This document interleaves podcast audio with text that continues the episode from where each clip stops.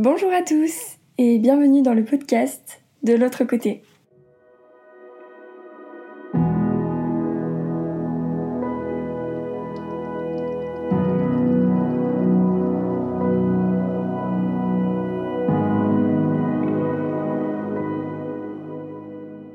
Aujourd'hui, on va écouter un témoignage beaucoup plus long et c'est ce type d'épisode qu'on retrouvera le plus souvent dans le podcast par la suite. On va donc écouter une personne qui va nous raconter son histoire de manière un peu plus intime que dans les épisodes précédents.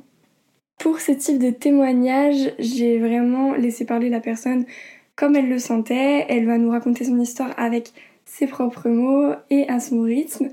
J'ai posé deux, trois petites questions, mais c'était simplement pour la guider ou pour avoir plus d'informations. Pour commencer, on va écouter Morissette qui a 65 ans. Elle va nous parler principalement du deuil de sa fille aînée, mais également des autres deuils qu'elle a dû faire dans sa vie, comme celui de son mari, de ses parents ou encore une amie.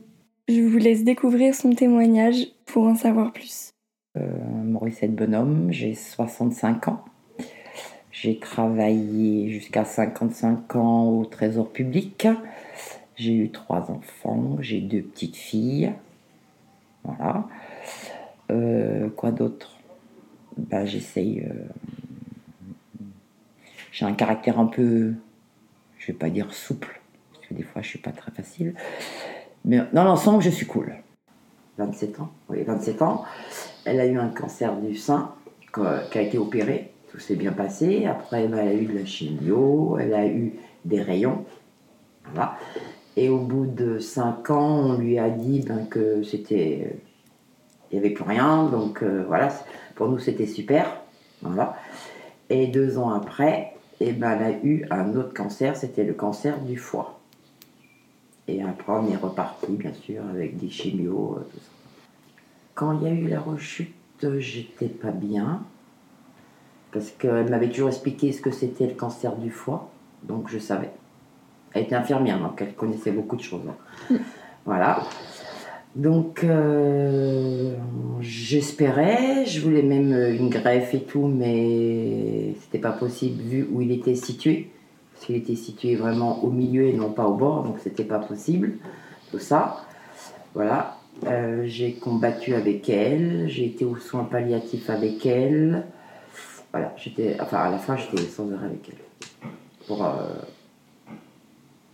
j'en avais besoin, elle aussi je pense. Comment j'ai su? Eh ben, C'est quand la dernière fois elle est partie à l'hôpital. Je savais qu'elle allait pas revenir. Pour moi, c'était. Voilà. Elle était très faible, très. Voilà. Et un jour, elle nous a appelés en nous disant qu'elle voulait nous parler. Donc là, là dans notre tête, c'était clair et net. Voilà. voilà. Euh, donc ces deux sœurs y ont été ensemble. Ils ont discuté. Moi, j'ai été toute seule. C'était mon vœu. Hein. Je voulais pas qu'il y avait les autres. Voilà. Parce qu'on n'avait pas les mêmes choses à se dire déjà. Déjà, c'est ça. Voilà. Et j'étais toujours avec, enfin, j'étais avec elle. C'est sûr que quand on sort de la chambre, euh, ben, on pleure, ce qui est normal. On pleure pas devant elle, mais on pleure après. Voilà. Parce qu'elle, c'était une personne très, très dure. Donc, euh, on n'avait pas le droit de pleurer devant elle. Voilà. Voilà, donc quand on sort de la chambre, ben, on pleure, et puis après, ben, on sait que, que un mois, deux mois, une semaine, enfin, ils ne savaient pas trop. Voilà.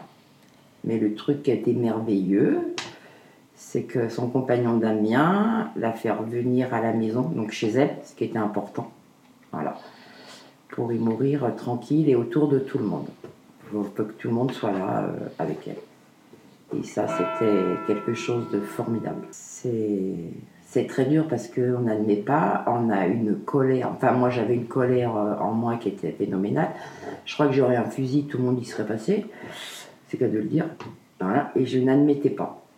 J'ai mis longtemps avant d'admettre que j'avais perdu ma fille. Euh, même avec les psys, après que j'ai été voir, euh, j'avais du mal. Et il y en a un, un jour, il m'a dit Surtout quand j'ai déménagé, donc 6 euh, ans, 5 ans ou 6 ans après, je ne me rappelle plus, j'ai quitté ma maison.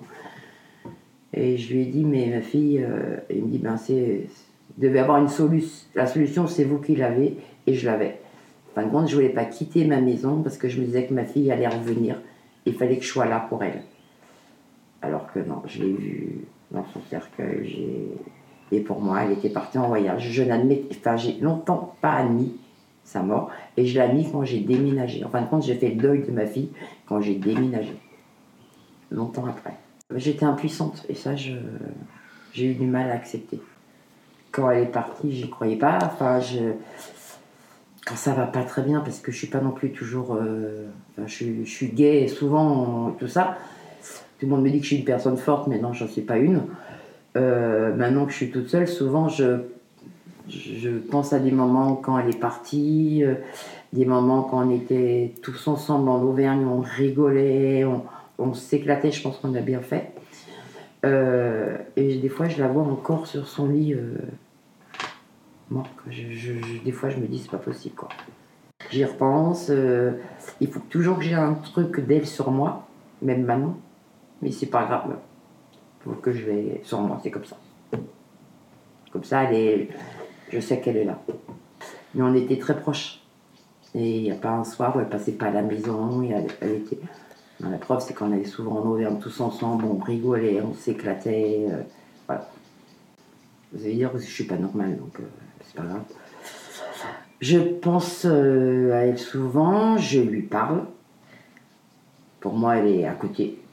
pour moi, elle n'est pas loin, donc voilà, je lui parle. Des fois, quand je fais un truc, eh ben, je lui dis est-ce que je fais bien vis-à-vis d'une de ses sœurs, tout ça.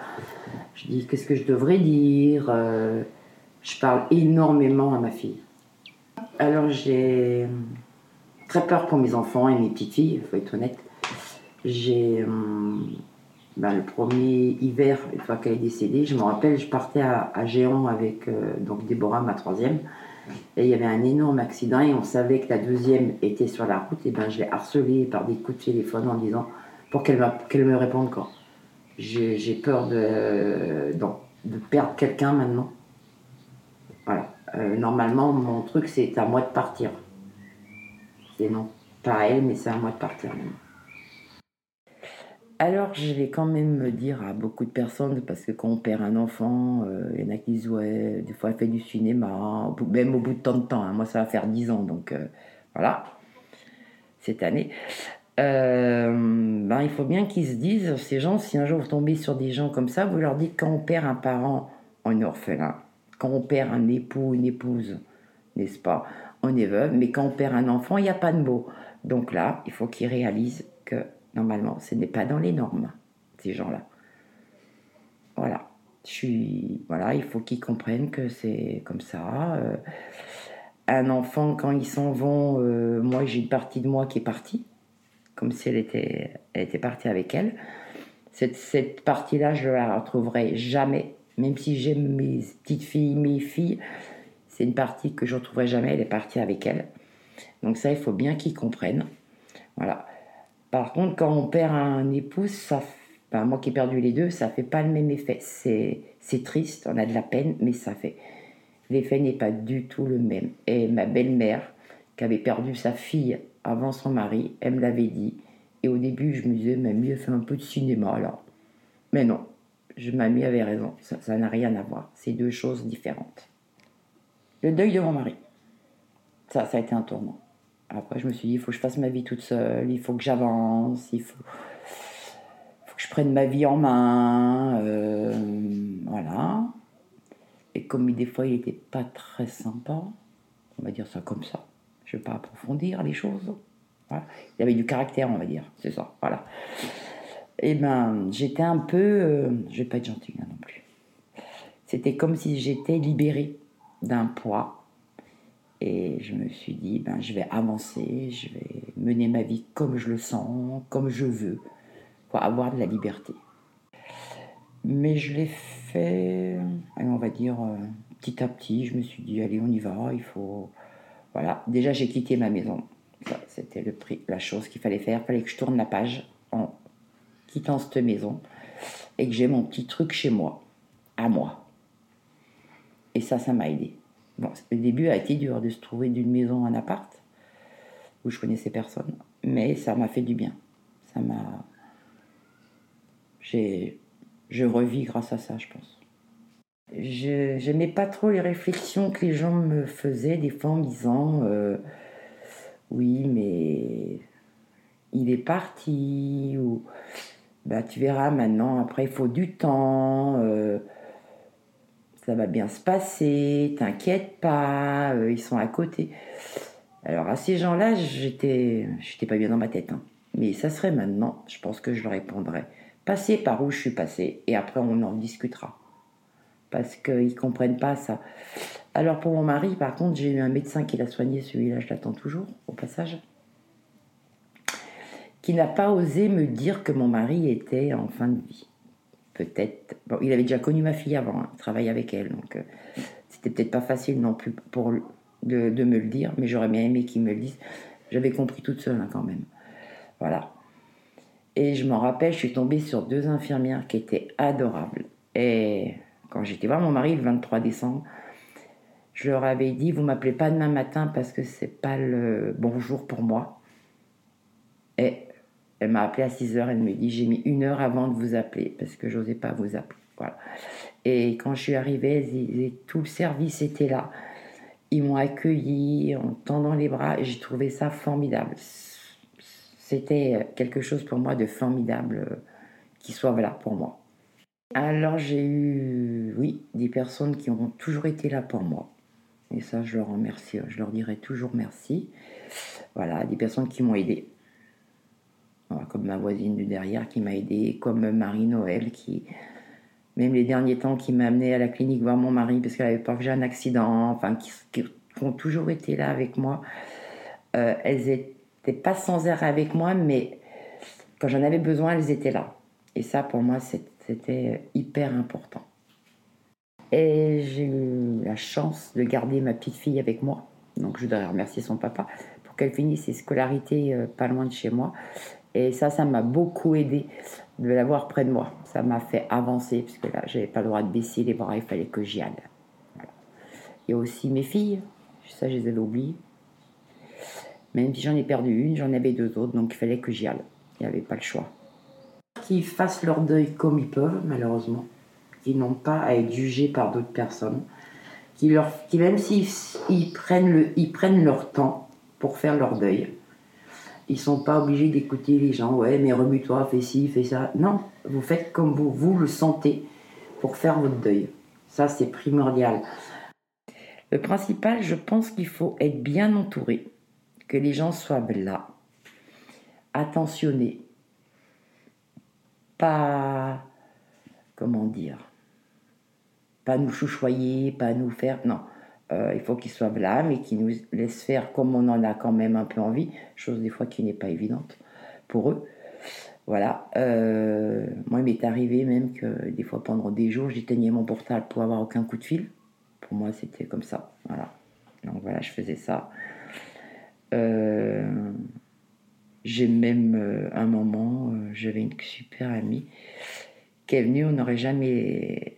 Et toutes les... Moi, j'avais jamais ouvert une bouteille de champagne. C'est. Et elle non plus. Et ben, on a été sur le balcon toutes les deux, c'était au mois de décembre quand même, hein, pour ouvrir la bouteille de champagne. Pourtant, mon mari venait de décéder. Hein. Et on a rigolé comme des. En fin de compte, je pense que ça nous a défoulés. Et je me rappelle, après, on s'est regardé toutes les deux, elle dit on ne devait pas rire. Et on a eu un fou rire encore. Et je pense que ça, ça m'a fait du bien. C'est là que je me suis dit j'ai le droit de rire et je peux encore rire. Et ça, c'est énorme. Et c'était pas le jour pourtant. Mais je regrette pas. Ça m'a, défoulé, je pense. Alors moi, j'ai pas du tout peur de la mort. Ça me fait pas peur je me dis, si je m'en vais, je vais aller la retrouver, retrouver mon mari, retrouver mes parents, retrouver plein de personnes que j'ai aimées qui sont parties. Je vais peut-être jouer à l'égoïste vis-à-vis de ceux qui vont rester. Je reconnais, hein. mais je, je suis prête à partir vers eux. ça ne me fait pas du tout peur. J'ai des métiers parallèles, j'ai, je, je médite beaucoup, ce mm. qui m'aide énormément aussi. Euh, voilà, après, euh, ça m'aide à surmonter tout ça. Euh, je suis chrétienne, voilà, je crois en Dieu. Voilà. Ça m'arrive de prier aussi. Alors qu'avant je le faisais pas, maintenant je le fais. Voilà, pour m'aider, pour que j'avance dans le temps, pour euh, tout ça. Cet épisode arrive sur sa fin. J'espère qu'il vous a plu et que vous avez passé un bon moment. Vous pouvez évidemment interagir avec moi sur Instagram ou par mail que je vous ai laissé dans la description. Et bien sûr, si vous voulez découvrir d'autres témoignages, je vous laisse écouter la suite des épisodes. À très bientôt.